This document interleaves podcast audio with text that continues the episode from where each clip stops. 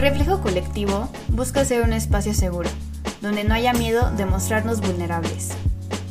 Donde podamos ser valientes y hablar de nuestras emociones. Aquí hablamos de lo que te sucede a ti y a mí.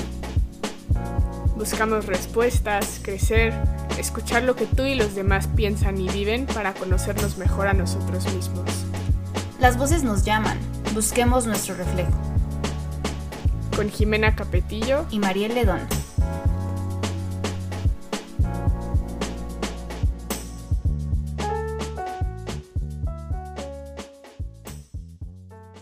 Bienvenidos todos a un nuevo episodio de Reflejo Colectivo. El episodio de hoy es uno muy especial porque estamos haciendo el cierre de nuestra primera temporada. Jimena y yo estamos muy emocionadas porque pues ya llevamos estos seis meses trabajando, conociendo a gente nueva, aprendiendo de cada uno de ellos y también aprendiendo de nosotras mismas. Yo creo que ha sido algo súper, súper valioso y queremos el día de hoy compartir con ustedes algunos de esos aprendizajes que nos dejaron muy marcadas a lo largo de toda la temporada y que también sentimos que, que si nos aportó tanto a nosotras, sabemos que a ustedes que nos han estado escuchando también les, les pudo haber llenado, les pudo haber movido, les pudo haber, no sé, em, hecho recapacitar un poco acerca de qué estamos haciendo hoy y cómo podemos mejorar para ser pues, mejores cada vez, ¿no? Em, entonces, la dinámica va a ser un poquito que vayamos viendo, como bien saben, tenemos unos pilares. Estos pilares únicamente, bueno, los, los quisimos formar para poder guiar todas nuestras conversaciones, ¿no? Para que, que tengan un sentido, una dirección y que también a ustedes les pueda servir un poquito el, el, el, ubicarlos y, y, tal vez de este modo que el aprendizaje quede un poquito más, más fácilmente. Significativo, asegurado en la memoria de largo plazo para luego cambiar nuestras conductas. Así de hermoso como lo dijo Jimé. Así. Entonces vamos a ir platicando de, de, estos pilares y de los invitados que tuvimos. Igual si, si no tuvieron la oportunidad de escuchar algún episodio y de pronto dicen esto me hace muchísimo clic, pues los invitamos a que escuchen el, el episodio del que estaremos hablando. Entonces vamos a empezar con el primer pilar que tenemos, que, se, que lo llamamos el quién soy, ¿no? Este pilar nos, nos ayuda a conocernos a nosotros mismos y nos ayuda a, a entender y a conocer qué es lo que nos conforma. Para empezar este pilar, a quien invitamos fue a, a mi mamá, Selene Chávez. Gran primer episodio de la temporada. Sí, la verdad es que me emocionó muchísimo tenerla ella de, de invitada porque creo que el tema que tratamos con ella, que fue el arte y la pandemia, fue un tema que aparte de estar muy ad hoc por la época en la que estamos viviendo ahorita en cuarentena, ya llevábamos más de seis meses encerrados cuando, cuando platicamos con ella, que realmente pudimos hacer conciencia ¿no? de, de, lo que este encierro y esta pandemia ha traído a nosotros y creo que el, el aprendizaje mayor es que nos obligó a hacer introspección, nos, nos ayudó y nos obligó a, a, entender quiénes somos, qué lugar tenemos en el mundo, qué estamos haciendo, me gusta lo que estoy haciendo, no me gusta. Creo que, que aparte el, el, modo en el que ella nos, nos ayudó a darnos cuenta de cómo el arte, ¿no? Incluso en tiempos de pandemia nunca descansó y el arte nos permitió en momentos tan difíciles y momentos tan pues de tanta introspección que a veces no era tan común en muchos de nosotros, tal vez nos permitió tener un respiro o, o tener un medio por el cual expresar lo que sentimos. Sí, y justo distinto a cada quien, ¿no? Como ella bien lo dijo, pudo haber sido escuchando una canción, leyendo un poema, escribiendo, pintando, interpretando algunas, por ejemplo, de sus magníficas obras muy dedicadas, alguna de, algunas de ellas al sector salud, por ejemplo, todos los doctores, a mí eso me, me marcó muchísimo y para mí ese episodio fue muy importante porque nos hizo reflexionar sobre la importancia de cómo el arte nos puede hacer conocernos mejor a nosotros mismos, ¿no? Y en esa mediación entre nosotros y lo que estamos reflexionando podemos encontrar muchas cosas que dicen muchísimo de nosotros y que hay que reflexionar sobre ellas para crecer. Sí, fíjate, eso último que dijiste sí, sí me hace o sea, se me hizo muy bonito también, ¿no? Como tal vez antes podíamos nada más admirar el arte, ¿no? Verlo como alguien externo y, y como tal vez a través de la pandemia o a lo largo de la pandemia hemos, la hemos usado como una herramienta, ¿no? Ya la hemos visto como algo que también nosotros podemos utilizar y también nosotros podemos, em, pues, usarlo como una herramienta y también como, como un medio para expresar nuestras emociones. Exacto, sí, y luego creo que se, complementó padrísimo con el episodio de Marie, de Marie Edith, que vino con nosotros a, a platicar sobre su episodio se llamó Desconocidos con nosotros mismos, pero justo nos hizo conscientes de cómo nuestro entorno nos puede empoderar, ¿no? Y de que hay que aprender a estar conscientes y a identificar lo que hay en el mismo para ser más fuertes. Y ahí la valentía. Sí, y, algo que a mí me movió muchísimo de ese episodio es que creemos que, que cada uno de nosotros vivimos cosas como muy aisladas o, muy diferentes o, que cada uno estamos como en nuestra burbujita y, tal vez intentamos platicarle a alguien lo que sentimos o lo que vivimos, no nos llegue a entender o no, no llegue a, lograr empatizar realmente con lo que estamos viviendo y, creo que justo este tipo de, pues, de ejercicios que hacemos tú y yo con los invitados, de escucharlos, de, de tratar de ponernos en sus zapatos y, el, simplemente, el simple hecho de que ellos igual se animen a contarnos lo, que sienten y lo que han vivido, es increíble darnos cuenta cómo compartimos experiencias, cómo compartimos vivencias y, emociones, ¿no? Cómo incluso ahorita en la cuarentena nos podemos sentir muchísimo más identificados con los demás, ¿no? Entonces, eso con el, en el episodio de María me encantó, ¿no? Como como el escuchar al otro nos permite darnos cuenta que, los demás también están viviendo algo, algo parecido, que no estamos solos. Completamente. Y ahí también la importancia de poner límites, que fue algo que hablamos con Rox, ¿te acuerdas? Que eso también fue una plática súper interesante y de, de, cómo también tenemos que empezar por ponernos límite a nosotros mismos, ¿no? Y a nuestros pensamientos y algunas acciones que a lo mejor no son las mejores para nosotros. Sí, y, ligándolo también mucho con, con, esto que decías de el descubrir quién soy requiere demasiada valentía. y, y, al ponernos límites a nosotros, creo que también es donde podemos partir a, a realmente saber quiénes somos, qué, sí podemos dar y qué no podemos darle tanto a los demás como a nosotros mismos. Y también algo que se me hizo muy, muy fuerte, pero muy bonito, es, es emprender este camino que creo que todos en algún momento nos animamos a emprender de aceptar quiénes somos y amarlo, que muchas veces es muy difícil porque hay, muchas normas o hay la sociedad dicta que todo debe funcionar de un modo en específico o tú has aprendido que así debe ser, ¿no? Pero muchas veces no eres leal con, contigo y con lo que realmente deseas. Entonces, valentía se me hace justo como em, una palabra clave para lo que vivimos o lo que platicamos con ella y con todos los invitados de ese pilar. Completamente, ¿no? Porque es justo tener la, la, valentía de aceptar todo lo que nos conforma, todo aquello que nos gusta y no nos gusta y lo que nos conforma, ¿no? Y, y, aceptar que igual es un proceso de autodescubrimiento y de crecimiento, que es otro pilar. Ahorita vamos a pasar a eso, pero tenemos que empezar por ahí todos. Y justo lo que nosotros queremos, que esperamos que hayamos logrado es evocar esta reflexión sobre estas partecitas y todo este desarrollo que hemos tenido a lo largo de nuestra vida, sobre cómo hemos crecido, lo que nos conforma y cómo a través del reflejo de eso, de que, de que, de eso ya se me lengó la traba, ¿ya vieron? Nos pasa a todos. sí. lo que quiero decir es que cómo todo eso que nos conforma hace que los demás se puedan reflejar en nosotros y nosotros en los demás, ¿no? Porque a pesar de nuestros contextos tan distintos y de las vidas tan diferentes que llevamos todos, siempre podemos encontrar similitudes en experiencias, en vivencias, en sentimientos y el reconocer eso y reflexionar sobre por qué lo hacemos y la forma en la que lo hacemos es la clave más grande para el crecimiento. Sí, sí, justo. O sea, creo que es, que es un camino que parte mucho de, nosotros y, de esta corresponsabilidad también con, la gente que nos rodea, ¿no? Y, justo para cerrar este pilar tan, tan bonito y, tan, creo que es también difícil, ¿no? El, primer paso de, lograr enfrentarte a ti mismo y decir quién soy. Tuvimos una invitada que, que es Alex Kerr.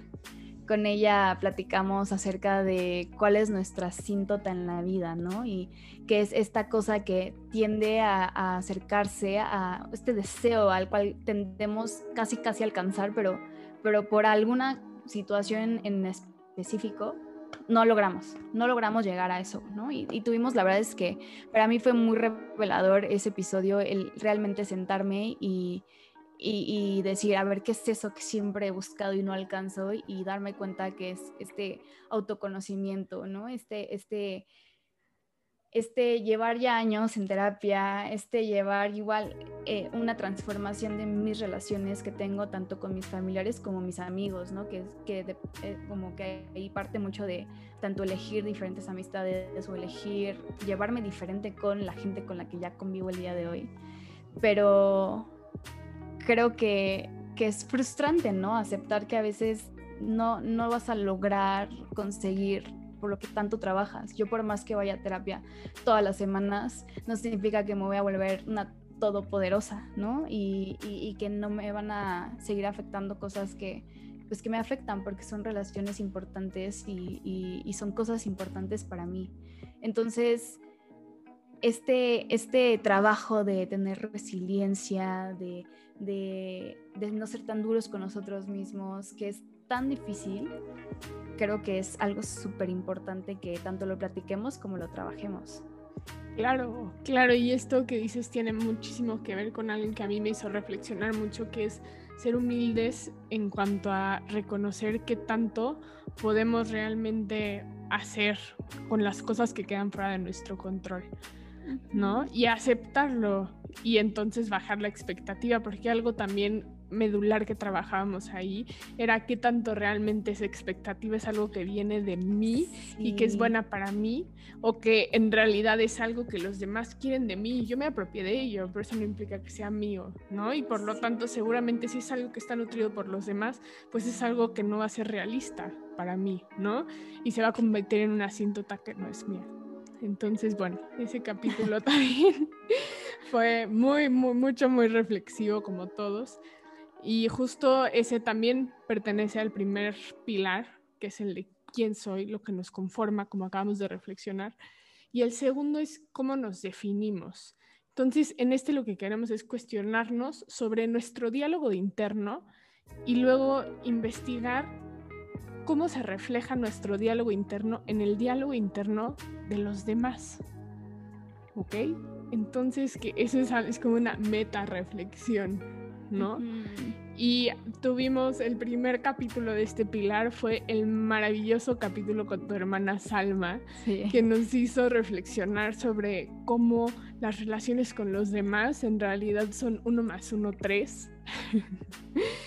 y cómo nos tenemos que concentrar en todo lo que está aquí en el presente y en la realidad de lo que ve un componente de la relación más otro, ¿no? Sí, y, que era algo súper como importante para ti, para mí, el, el alzar la, el papel que tiene nuestro contexto en nuestro desarrollo y en quiénes vamos a llegar a ser en un futuro y quiénes somos hoy, ¿no? Y, y cómo... Em, como incluso dentro no tenemos que mirar tan lejos y, a nuestro mismo alrededor cercano, o sea, nuestras, las personas que son cercanas a nosotros pueden llegar a ser este modelo a seguir que, al que debemos llegar a aspirar a ser, ¿no? Em, no tenemos que ver muy lejos, no tenemos que tratar de alcanzar a los famosos, podemos voltear a ver a nuestros padres, a nuestros hermanos, a nuestros familiares y ver ejemplos de resiliencia, ejemplos de amor, ejemplos de valentía, ejemplos de salir adelante. Y, e incluso cuando, cuando está más cerca es cuando podemos llegar a tener pues, mayor retroalimentación y, y un aprendizaje mucho más pues creería yo, o como lo he vivido, como más, pues más lindo, con más amor, con más este cariño de por medio, ¿no? Que es, es, esa gente la que te va a querer ayudar a salir adelante. Exacto, y justo social, ¿no? Porque algo también de lo que hablábamos en ese capítulo que nos, nos, motivó a iniciar Reflejo y que tu hermana fue gran impulsora de este movimiento, por así decirlo, es que justo hoy en día en el feed yo creo que prácticamente de cualquier millennial, todos los posts, la mayoría de ellos son, tú puedes, no necesitas a nadie, solito estás increíble, ¿no? Cuando, claro que es importante ser resiliente y perseverante en cuanto a la relación que tenemos con nosotros mismos, pero es de igual forma importante cuidar la relación que tenemos de los demás, porque eso es lo con los demás, porque eso es lo que nos va a nutrir, ¿no? Y lo que va a determinar la forma en la que asimilamos a nuestro contexto. Porque al final lo he, visto, lo he dicho como 15 veces, pero lo voy a volver a decir. Somos seres sociales. El aprendizaje es social, está incrustado en nuestro ADN, en nuestro cerebro, que sí nos importa lo que los demás piensan de nosotros. Nos tiene que importar, es un factor de supervivencia al final. Pero el chiste, como diría Brené Brown, es saber de qué personas vale la pena recibir esa retroalimentación y de cuáles no. ¿No? Pero sabiendo que esta retroalimentación y esta relación que tenemos con los demás es importantísima y fundamental para que estemos bien con nosotros mismos y podamos como triunfar en nuestra vida personal. Sí, y, algo que, que es más igual muy importante de este pilar es, es, que justo hace este hincapié, o ya empezamos a hacer este hincapié en, en, en el otro, ¿no? En, en que todos somos parte de, esta comunidad, y, ¿no? Y una frase que igual decía Salma que, que se me quedó muy grabada es, la persona no es el problema, el problema es el problema. Exacto. Y ahí porque uno no es solamente el único responsable o el único factor, ¿no? Tiene que ver mucho el contexto. Sí, sí, padrísimo. Justo fue, fue muy interesante como todo el contexto que nos dio sobre los paradigmas de psicología y de por qué, pues hoy pensamos que el problema es la persona, ¿no? Pero justo hay muchísimos problemas y uno de ellos es la ética. Sí. Un otro tema muy interesante que pues no tocamos lo suficiente, que platicamos con mi queridísimo amigo Armando Alemán, en el que aprendemos sobre la importancia de ser responsables ¿no? De nuestro rol moral, de nuestro, porque decíamos que la ética era como nuestra propia, ahí, ¿cómo se dice? Compás, nuestra brújula, ¿no? Que nos va a guiar el resto de nuestra vida y tenemos que preguntarnos más por el ritmo en el que va la tecnología, ¿no? Y por lo cada vez más, por que cada vez es más fácil como ser un poco morales y hay más medios para hacerlo, tenemos que cuestionarnos sobre los valores que van a determinar las decisiones en nuestra vida.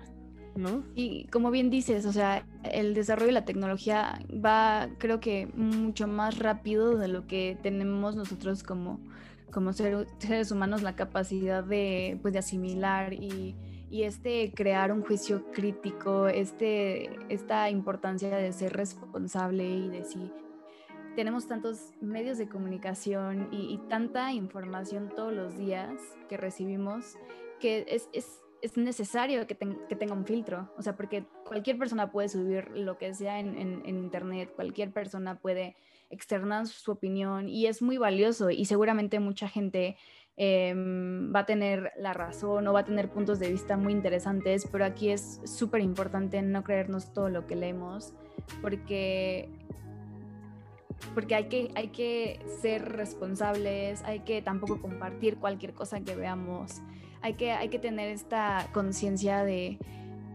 de, saber que lo que lleguemos a poner puede impactar la vida de los demás, puede llegar a, dañar a otros y, creo que justo esta, esta importancia de, de, saber bien hacia dónde vamos a guiar esta brújula, porque no soy el único que está en este mundo, no soy el único que va a leer esto o no soy el único que se puede llegar a preocupar por esta otra noticia, es súper, súper importante. Eh, y pues sí, esta analogía que hacía él de, que tengamos una brújula y que sepamos, y esta brújula que es justo el, el, también contemplar al otro, lo que siempre nos va a guiar, se me hizo magnífico. Claro, y porque aparte es justo lo que decías de este pilar, que es contemplar cómo mis acciones afectan al otro, pero también qué valores van a regir mi diálogo interno, ¿no? Y cómo va a ser la ética conmigo mismo, que también pues una reflexión súper interesante que igual se complementó muy bien con el podcast, uno de, los últimos que grabamos con Eduardo Arión, sobre qué nos pica nuestro diálogo interno, qué es lo que nos hace mm, la basura en la calle, mm, la pobreza, mm, la escasez de agua, mm, pues podrían haber 15.482 cosas, si no es que más, en esa lista que todos tenemos, absolutamente todos tenemos, pero muchas veces no nos damos a la tarea de ser inoportunos en cuanto a estos picorcitos, como le llamó él, ¿no? Sí, y que, y que hay tantos picores que tenemos, pero justo creo que también muchas veces por el miedo a, incomodar, por el miedo a quedar mal con los demás o por el miedo incluso de no sentirte segura con tu punto de vista, nos callamos y, el, y el callarte impide que haya un cambio, el callarte impide incluso que compartas este, este pensamiento que tal vez no tienes muy bien trabajado, pero que el, el, compartirse a la otra persona pueda hacer que abra su mente a otras realidades que él no conocía. Entonces, e, ese capítulo estuvo muy padre porque creo que es una invitación a que todos siempre, si algo nos molesta, si algo no nos hace sentir bien, investiguemos, nos sintamos seguros de, de este tema de manejarlo, pero no que no se quede ahí, sino que lo compartas, que no te dé miedo, que tal vez sea un tema polémico, que no te dé miedo, que, que, tal vez lo vas a hablar con gente que es muy letrada o que sabe mucho. El chiste es ponerlo en la mesa, porque tal vez la otra persona tiene un punto de vista muy estudiado y muy valioso, pero esto también va a permitir que tú amplíes tu visión de ese problema, ¿no? Entonces, salirnos de esta burbuja que, que creo que vivimos mucho en México y es paradójico porque al mismo tiempo sales de tu casa y, puedes ver estos, esta, este choque cultural, este choque de, clases sociales y, tantas injusticias que, se ven día a día, que, que, es necesario que seamos inoportunos, que es necesario que nos moleste, que nos pique esa, esa realidad. Exacto, y que justo esos piquetitos nos conforman y nos definen, ¿no? O bueno, más bien, como diría Edu, no me vaya a regañar, lo que, lo que nos define es cómo actuamos. Sí. ¿No? Es la acción. Tenemos que actuar, ¿no? Sí, y justo después de tener estas conversaciones tan, tan valiosas y, y, que tienen que ver mucho con, como decíamos, con nuestro contexto, es que ahora venimos a preguntarnos en el pilar 3 cómo crecemos, ¿no? ¿Cómo es que, hoy estoy parada donde estoy parada, ¿no? Y también qué implica que yo quiera seguir creciendo y que quiera llegar hacia el otro lado, ¿no? O sea, que eh, se me hizo un pilar de muchísima reflexión, demasiada, y empezamos em, con el capítulo de abril, de cómo cambian nuestras relaciones con el tiempo. Y a mí algo que, que me hizo como abrir muchísimo los ojos es, es darme cuenta que no somos proyectos terminados nunca, que, que por más que hoy en día esté trabajando en mí, aún falta muchísimo por qué crecer y que obviamente nuestras relaciones van a cambiar a lo largo del tiempo porque yo no soy la misma persona que era ayer y no voy a ser la misma persona que soy mañana. Entonces es, es normal que, que, mis relaciones cambien y creo que es algo que he vivido mucho últimamente con, con o que he reflexionado mucho con, con varias amigas, ¿no? Como el darte cuenta que tal vez la gente con la que te rodeas hoy en día es muy diferente a la que te rodeabas cuando estabas en la secundaria o en la primaria. Y, y es un choque, ¿no? O sea, es como, ¿por qué? Porque ya no puedo llevarme tal vez tanto con, con, con otras personas o porque ahora busco un perfil de, de, amigos que es de este modo. Y es, es darte cuenta que hubieron diferentes circunstancias en tu vida que te hicieron o te moldearon a como eres hoy y que, y que está bien y que es normal y, que el chiste es que sigas evolucionando y, que vayas buscando relaciones que, que vayan o que concuerden más con la persona que estás construyendo hoy en día.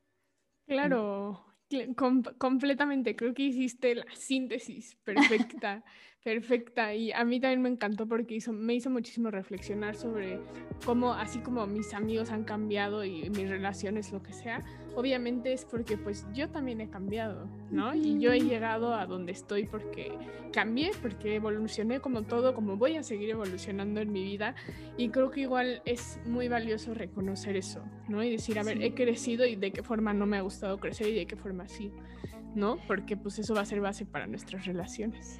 Claro, y ahorita que lo mencionas así, se me como que me hiciste pensar mucho en que también ahí radica, ¿no? Todo el, si hoy en día estoy en relaciones que no me gusta cómo son, el cambio tiene que venir de mí, ¿no?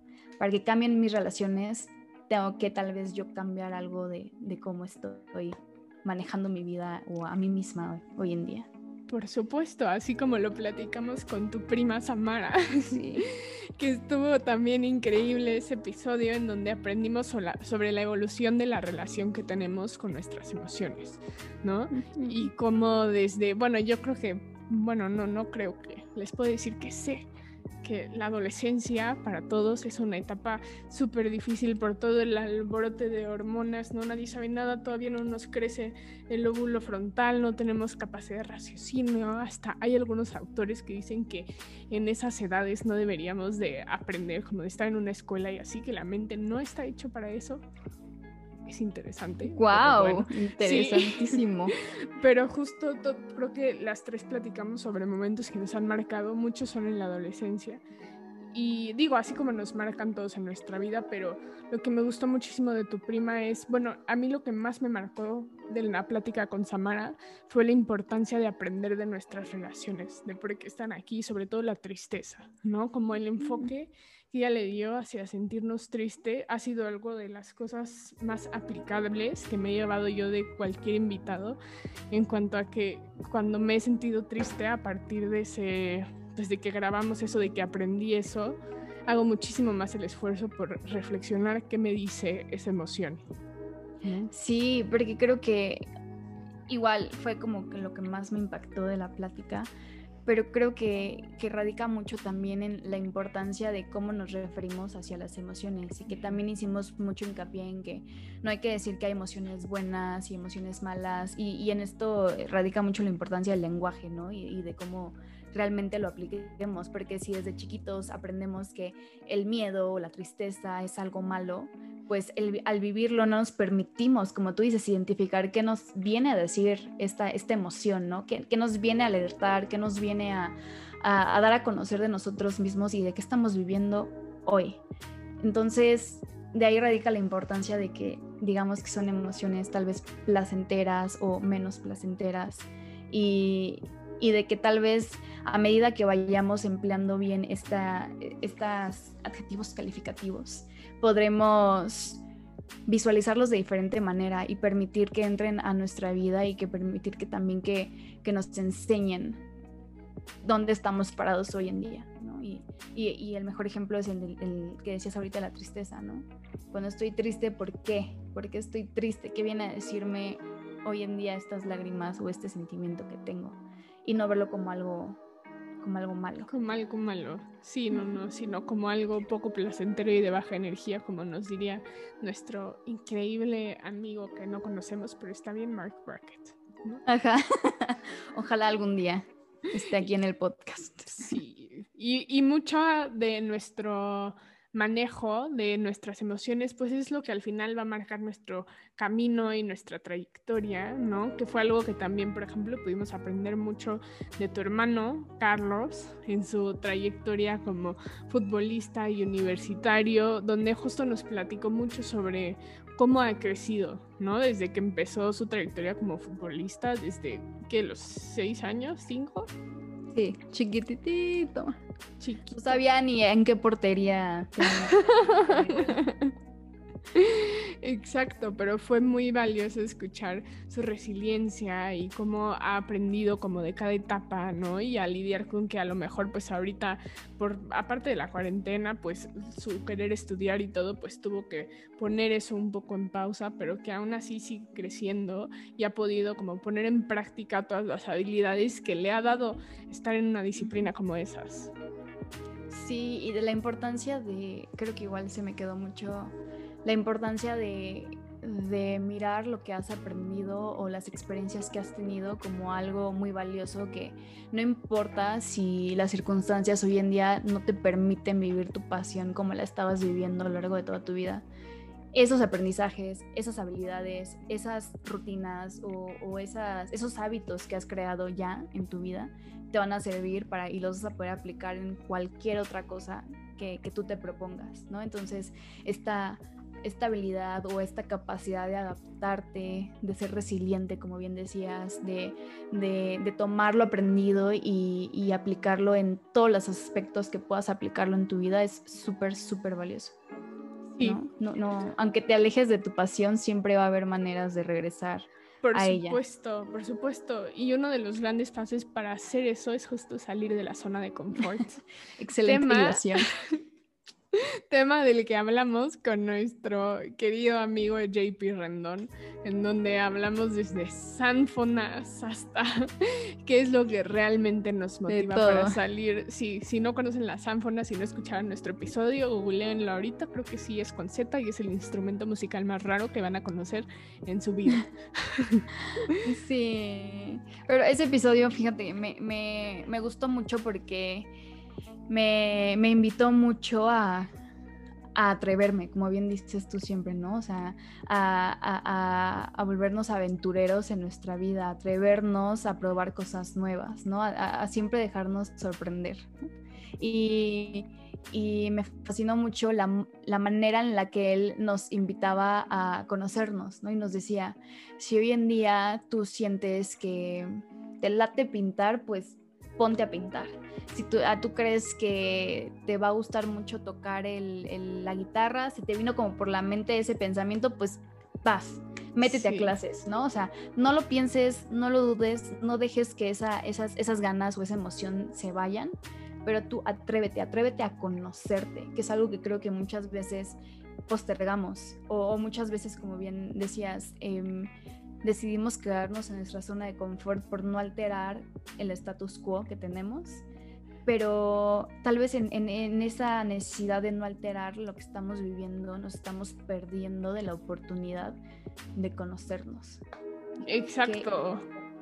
Sí, que también me encantó que lo relacionó mucho con la pandemia, ¿no? También diciendo aprovechemos, o sea, no como en afán de estos como 15.400 posts que hay de, si no estudiaste el otro idioma y tomaste el curso que has querido desde hace 15 años, ya te diste tiempo, que, ya te diste cuenta que el problema no es el tiempo, eres tú, ¿no? sin, sin afán de ser como ellos, pero sí de ser más conscientes de cómo vamos a utilizar todo este tiempo extra que tenemos gracias a la pandemia, ese tiempo que hubiéramos estado en el tráfico o no sé, haciendo cualquier otra cosa, cómo lo vamos a utilizar para salir de nuestra zona de confort y seguir creciendo. Claro, y que como bien mencionas, en vez de ver la pandemia como algo negativo, como un periodo de crisis eterna, que está súper hilado con nuestro siguiente pilar, que es este, cómo identifico y supero crisis. Este, pues ya, ver, esta crisis pues de la pandemia lo, lo conviertes, lo transformas a algo que tal vez te pueda ayudar y te puede permitir a conocerte mejor. claro. Hablando de este, de este nuevo pilar, este, tuvimos igual a unos invitados bien interesantes. Sí, sin duda, que si escucharon el capítulo, por ejemplo, de Jerry Santa María y Tavo, se van a dar cuenta que ese día tuvimos problemas de audio, sí. Fue nuestro primer episodio con problemas, pero... no, pero bueno, ah, también para nosotras, bueno, ahorita vamos a hablar de eso, pero ha sido toda una aventura, reflejo colectivo. Pero bueno, ese día la verdad es que estuvo muy interesante la, la plática, las reflexiones. Muy divertido pues todos nos pudimos, sí, ahí también estaba Milka, mi perrita, seguro se acuerdan de unos ladridos, tremendo, tremendo, pero bueno, este, lo más importante fue que pudimos reflejarnos como en las historias de desde cómo hemos descubierto, o todavía no lo que nos apasiona, hasta qué hemos hecho para alinear nuestro plan de vida lo más cercano a eso. ¿No? O lo que pensamos, que es lo más cercano a eso, o lo que pensábamos en un inicio, que la verdad es una de las crisis más grandes que podemos tener, sobre todo como millennials, ¿no? Que platicábamos que para nuestros papás era un poco más fácil por todas las expectativas que ya se tenían de sus papás y cómo estaba visto como correcto o incorrecto tomar algo como, no sé, voy a estudiar esto porque mi papá quiere que estudie eso y eso era lo, ni te lo cuestionabas, ¿no? Y ahora, obvio, pues tenemos más libertades, ya no está visto como correcto o como incorrecto seguir algo que no, bueno, está visto más bien como incorrecto seguir algo que no quieres tú. Y ahora lo más difícil es encontrar qué es lo que sí quieres y cómo lo vas a lograr. Claro, y creo que ese episodio, digo, aparte de, haberme la pasado súper bien, bien nos, que nos divertimos mucho. Eh, me ayudó a darme cuenta que realmente hasta que tuve mi crisis de mi vocación, de, qué estoy haciendo con mi vida, o sea, ya terminé la carrera, ahora qué hago, em, creo que yo nunca había, me había detenido a pensar bien que era una crisis. Y creo que nunca me había sentido identificada dentro de una crisis. Entonces, como bien mencionábamos hace rato en otro pilar, yo sentía que yo vivía esto sola, yo sentía que era la única que estaba perdida, acabando la carrera sin saber qué hacer con mi vida y, y realmente el, platicar con ellos y darme cuenta que no fui la única que la vivió, no fui la única que pasó por eso y que van a haber varias crisis a lo largo de mi vida que van a ser colectivas, ¿no? Que, que, que no voy a, tal vez las, viva yo en, mi propio momento y en, y en mi propia etapa, pero que alguien más las va a vivir o antes o después y voy a poder acercarme a otras personas a platicar de esto y me, voy a sentir como escuchada y entendida. Se me hizo algo muy, muy bonito, ¿no? Y, y el, no sé, el que es tarde también para encontrar nuestra vocación. Eso se me hace, me da mucha paz y también se me hace muy bonito. Claro, y que igual nuestra vocación va a ir creciendo y complementándose conforme vayamos creciendo también nosotros, ¿no? Siempre podemos aprender más y se puede complementar lo que encontramos que nos apasiona, mientras nos seamos fieles a nosotros mismos. Sí. Como lo hablamos justo con Pico, con, con Raúl Pico y él nos dio unos insights muy interesantes sobre lo que implica ¿no? esta toma de decisión y de dejar no todo atrás, tampoco tan dramático, pero sí de sacrificar algunas cosas para perseguir nuestras pasiones, ¿no? Y para respetar lo que pasa aquí adentro y aquí adentro. Bueno, los que nos escuchan, lo que pasa en nuestra mente y en nuestro corazón. Claro, y que, y que muchas veces en nuestra vida vamos a tener que tomar decisiones que cambien, si no por completo, de manera muy radical nuestro rumbo, y que creo que es en esos momentos en los cuales muchos nos paralizamos y muchos tenemos miedo de, de pues salir de esta zona, tal vez podría ser zona de confort o salir de este, de este modo en el que siempre ha funcionado nuestra vida, pero tal vez en, ese miedo pues, se pueda perder el, el, seguir tus pasiones, el realmente hacer lo que, lo que amas y te gusta. Y, y algo muy valioso que, que, hablamos con él es de, de cómo él se ha permitido siempre seguir sus sueños, ¿no? Y de también cómo ha, ha sido vital su, entorno, su contexto, su familia, la gente que lo rodea. sí. Ajá. Entonces, de lo importante que es que nosotros busquemos siempre tener ese, ese apoyo y que puede venir de la familia, puede venir de amigos, puede venir de cualquier persona, cualquier círculo, pero siempre hay que, si no está ya existente en nuestra vida, pues hay que buscar cómo construirlo. Exacto, completamente. Y justo la forma en la que nos nutrimos de los demás es vital, ¿no? Y eso viene hasta desde nuestras redes sociales. Por eso es importante tener una buena relación con ellas.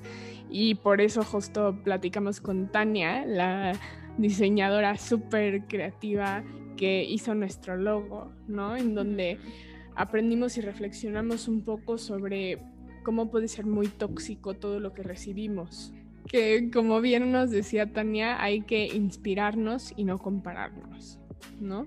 Sí, y, hablábamos mucho de, de, cómo hoy en día, por medio de las redes sociales, tenemos esta oportunidad diaria de ver otros, otras realidades, ¿no? Súper diferentes a las nuestras y que de ahí viene este, este comparativo y no solamente em, continuo, sino diario, a todas horas, en todo momento puedes tú ingresar a una red social y compararte, ¿no?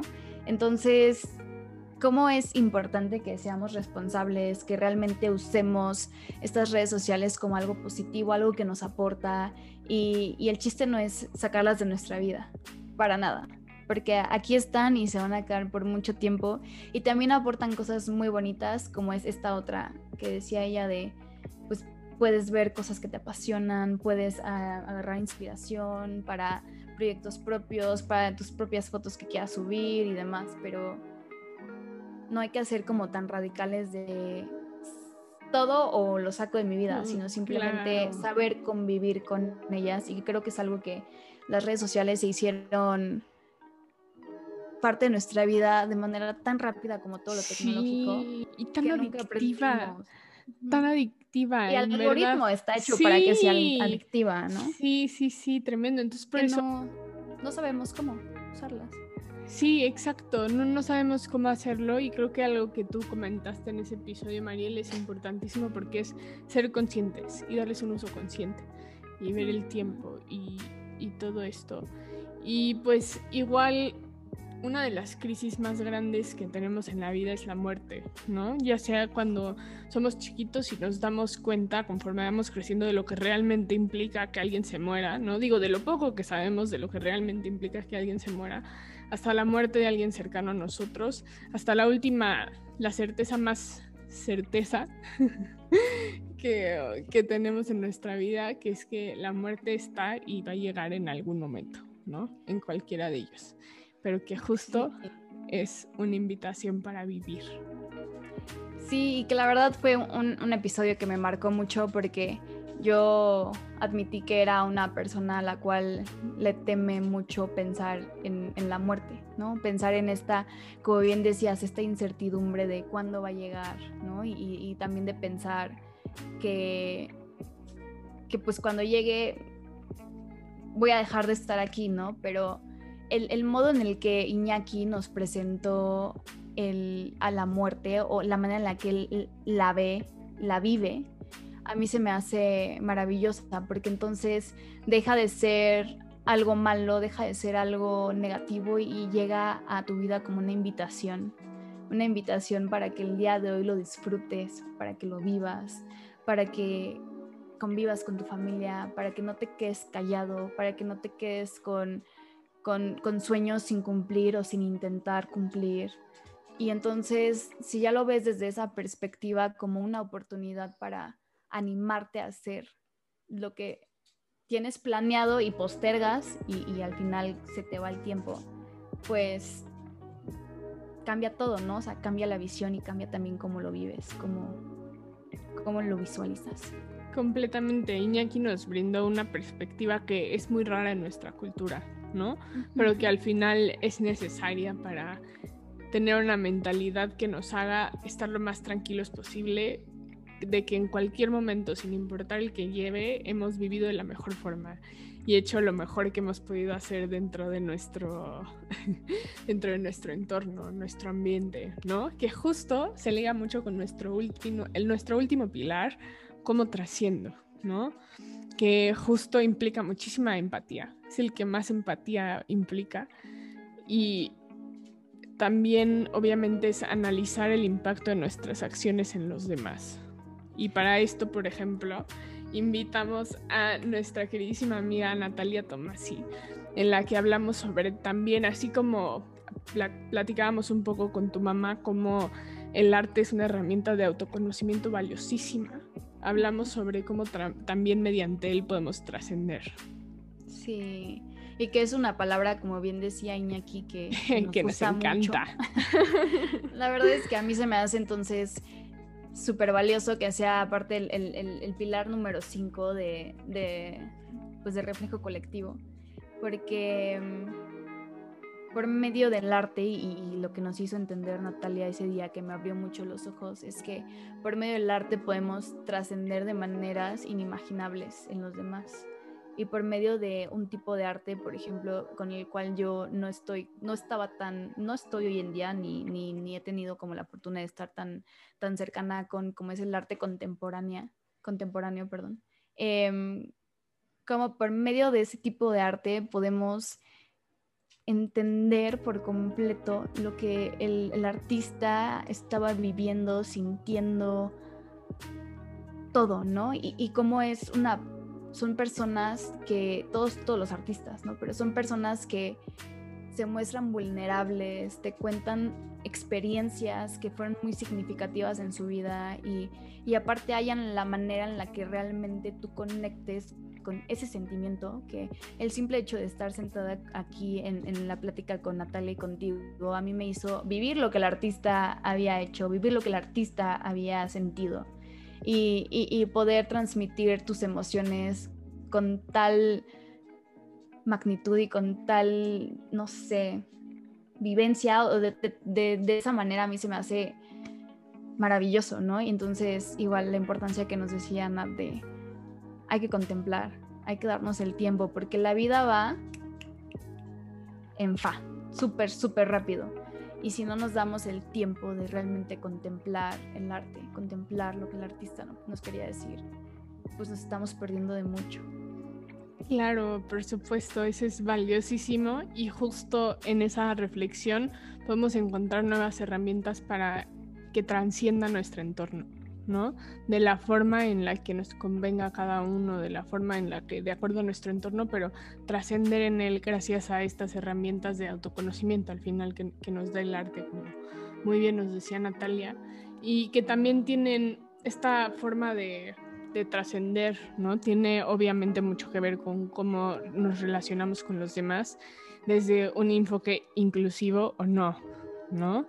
De equidad o de igualdad que fue un tema que hablamos con mi amiga adorada Pau Guerrero, que nos dio mucha apertura en cuanto a lo que implica trabajar en un entorno inclusivo, ¿no? Desde lo que implica la palabra inclusión en sí. Y la verdad es que si no han visto episodio, este episodio o escuchado, se los recomiendo muchísimo también hacerlo porque nos dio claves y pautas muy concretas de cómo poder hacerlo, ¿no? En nuestro ambiente laboral también, por ejemplo. Sí, y, la verdad es que a mí me emocionó mucho grabar con, con Pau porque ella dedica su vida a esto. Todos los días busca trascender en tal vez algo que, o, un tipo de oficio que, que, como bien decíamos en la, en la videollamada, tal vez no es algo súper llamativo, lo primero que, que, uno busca, ¿no? A dedicarse, ¿no? Dedicarse a la inclusión.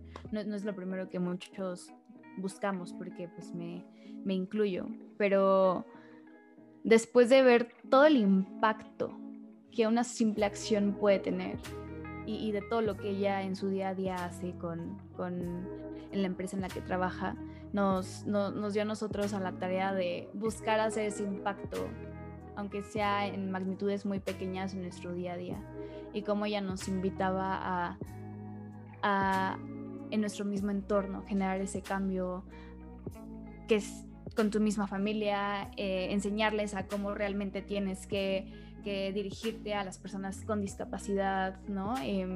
Que no tienes que decir discapacitados, no tienes que decir con minusválidos ni, ni demás. Eh, y, son cosas que normalmente no, no sabemos y, o que nos acostumbramos a decirlos de un modo y regresamos a la importancia del lenguaje, ¿no? De usar las palabras correctas y de cómo el simple hecho de corregir a tu mamá o a tu papá o a algún amigo, de, de enseñarle cuál es el modo correcto, pues ya estás generando un impacto que tú no sabes, pero realmente sí, sí beneficia a muchas personas.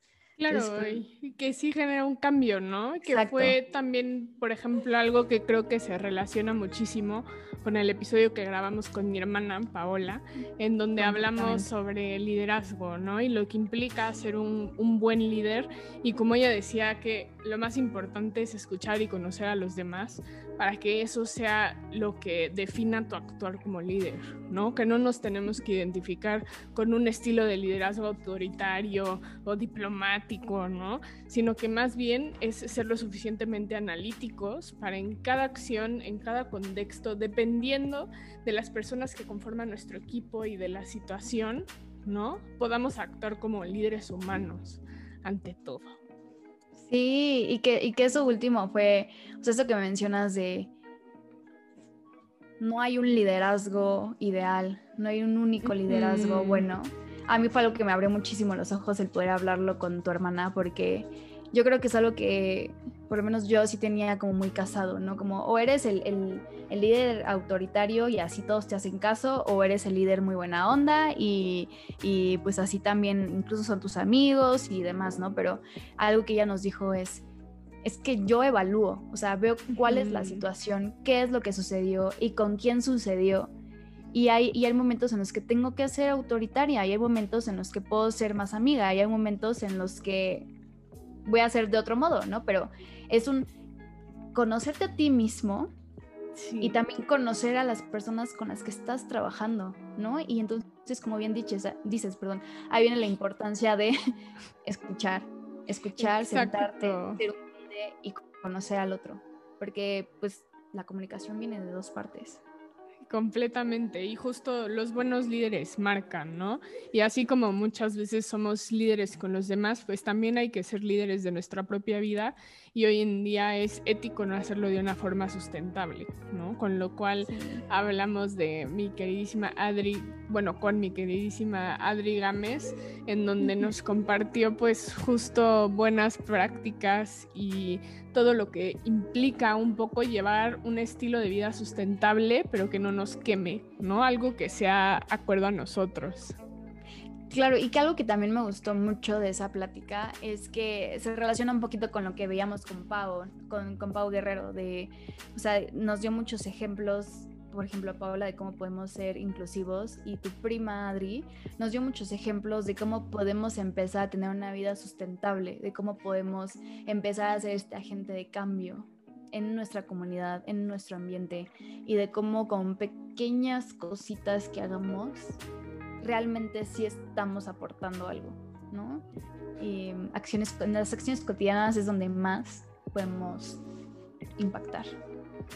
Sí, y eso sin duda también va a requerir de trabajo en equipo, ¿no? Como lo vimos con Mitzi Sergio, que fue el último capítulo que grabamos de, de este pilar, de cómo trasciendo y pudimos aprender de ellos muchísimo sobre el trabajo en equipo y lo que en realidad implica, ¿no? Desde lo que hay que ceder hasta lo que hay que estar abiertos a aprender de los demás. Y creo que en realidad ellos nos enseñaron mucho también sobre el poder que tiene, el poder que trae saber trabajar en equipo, ¿no? Y cómo eso sobre todo impacta a los demás. Y esto lo digo también porque como lo mencioné en ese episodio, yo lo he vivido. ¿no? Y he visto cómo su liderazgo sano y su trabajo en equipo tan, tan sano también al final tiene un gran impacto en la comunidad que han formado. Se refleja todo, ¿no? O sea, cómo, cómo viven ellos ese trabajo en equipo, lo, lo, sienten y lo viven sus alumnos. Y a mí igual se me hacía muy interesante e impactante saber que llevan ya ocho años trabajando juntos y, y, y siendo, ellos decían que o sea, siendo respetuosos, ¿no? El uno con el otro, el, aceptando que cada uno tiene diferentes maneras de hacer las cosas. Y bien decían como aprender en qué momento tengo que ceder, tengo que soltar para poder aprender otras maneras de hacer las cosas. o desaprender las que traía, ¿no? Ajá, desaprender las que traía también, ¿no? Pero el tener esta apertura, ¿no? De, de, no cerrarte y de no quedarte solamente con lo que has vivido, porque si te quedas con lo que has vivido, definitivamente nunca vas a aprender, porque no va a venir ningún cambio en tu vida. Entonces, eso igual era, fue como una manera de, nutrirte muy, muy valiosa, ¿no? Y aparte con alguien con el cual compartes un proyecto, en este caso de ellos, ¿no? Que, que es un proyecto que les apasiona, que les gusta muchísimo y que aparte, pues han creado, como bien dices, una comunidad de alumnas muy, muy valiosa. Entonces, de alumnas y maestros. Sí, que es algo que también permean en las, en las personas que capacitan para que sean maestros también, ¿no? Sí. Y al final creo que este es uno de los aprendizajes más grandes y que permea en todos los pilares, ¿no? Esta importancia de saber escuchar, de aprender de los demás, de ser crítico con uno mismo, ser crítico con los demás, pero al final aprender de cómo nos reflejamos en los demás, ¿no? Que es lo que engloba todos estos cinco pilares. Y la verdad es que en lo personal esta ha sido una temporada llena de emociones, ¿no? Llena de, de muchísimas contactos significativos con las personas, a pesar de que fue en Zoom, ¿no? Porque sí esperábamos de cuando lo empezábamos a planear Mariel y yo, pues dijimos, bueno, grabaremos un par de capítulos en Zoom y luego ya todos presenciales y pues cuál, ¿verdad? Sigue la pandemia. Creo que de ahí también traemos un gran aprendizaje de cómo pues la tecnología en ese sentido no es un límite, ¿no? Nos ayuda a seguir conectados, nos ayuda a seguir aprendiendo de los demás y a tener un discurso lleno de aprendizajes, lleno de experiencias, llenos de reflejos que al final lo que hacen es nutrir nuestra relación con nosotros mismos para que luego eso tenga un impacto en la de los demás, ¿no? En la que tenemos con los demás. Sí, la verdad es que yo me quedo con, o sea, de toda la temporada me quedo muchísimo con la importancia de escuchar al otro y de permitirnos escuchar las anécdotas de los demás, el cómo viven ellos, tal vez una misma situación que diferente a la nuestra o, parecida a la nuestra, ¿no? Em, creo que más que nunca me, me, me, queda como muy latente la importancia de, de escuchar y de ser empático. Entonces creo que es algo que a mí me ha fascinado demasiado y creo que tú y yo hemos disfrutado mucho a lo largo de todos los episodios el, el hecho de conocer a alguien nuevo, conocer y que aparte ellos quieran compartirnos, tanto nosotros como ustedes que nos escuchan, Em, sus experiencias y también que han, este, mostrarnos cómo han crecido, que creo que es algo muy valioso porque incluso nos mencionaban, es que estoy dándome cuenta y es un autorreconocimiento, ¿no? De he llegado hasta aquí, ¿no? A lo largo de toda mi vida, pero no ha sido fácil, pero he llegado hasta acá y, y es bonito darte cuenta de eso, darte cuenta de que o de que tal vez todavía no has llegado, pero estás trabajando, estás en el camino para poder llegar a ser esa persona que, que aspira a ser. Claro, porque al final todos hemos sido vulnerables, ¿no? Que es algo súper valioso y que agradecemos muchísimo de cada uno de nuestros invitados, no solo por el tiempo que le invirtieron a grabar el episodio y a, hacer toda la preproducción de, este, de estos capítulos, sino también esta vulnerabilidad que presentaron al contarnos sobre todo, ¿no? Que eso es algo que también ya te quiero agradecer a ti muchísimo, Mariel, porque sé que sin ti esto no, no, no se hubiera podido hacer. La verdad es que somos un gran equipo. Un gran trabajo en pues, equipo. También creo que nos debemos de dar un high five así. Porque para nosotras también pues hemos sido muy vulnerables a lo largo de todo este trayecto y pues justo esperamos que a todos los que nos hayan escuchado también han podido, hayan podido reflejarse un poco en esa vulnerabilidad, que hayan podido aprender, hayan podido crecer y pues que les emocione mucho la segunda temporada que va a venir dentro de algunos meses. Sí, esperemos que, que, que así como a nosotras este tiempo de reflexión les sirva para cuestionarse cosas, para Em, o afirmar otras, ¿no? Afirmar cosas que, que han trabajado y que han mejorado. Y, creo que la clave es nunca dejar de, de, cuestionarnos, nunca dejar de mirar alrededor, ¿no? Nunca dejar de reflejarnos. de aprender. De reflejarnos en los demás. Y también a ti, muchas gracias, Jiménez, porque ha sido una excelente temporada y estamos muy emocionadas de, de poder empezar la segunda temporada y de que pues ustedes les, les guste este proyecto y, que también nos, nos acompañen ¿no? en todas estas conversaciones que tengamos. Exacto, entonces muchísimas gracias a todos por escucharnos, por vernos y pues nos vemos en la siguiente temporada, pero nunca se olviden de que cuando las voces suenan, reflejos llevan. Hasta la próxima. Nos vemos.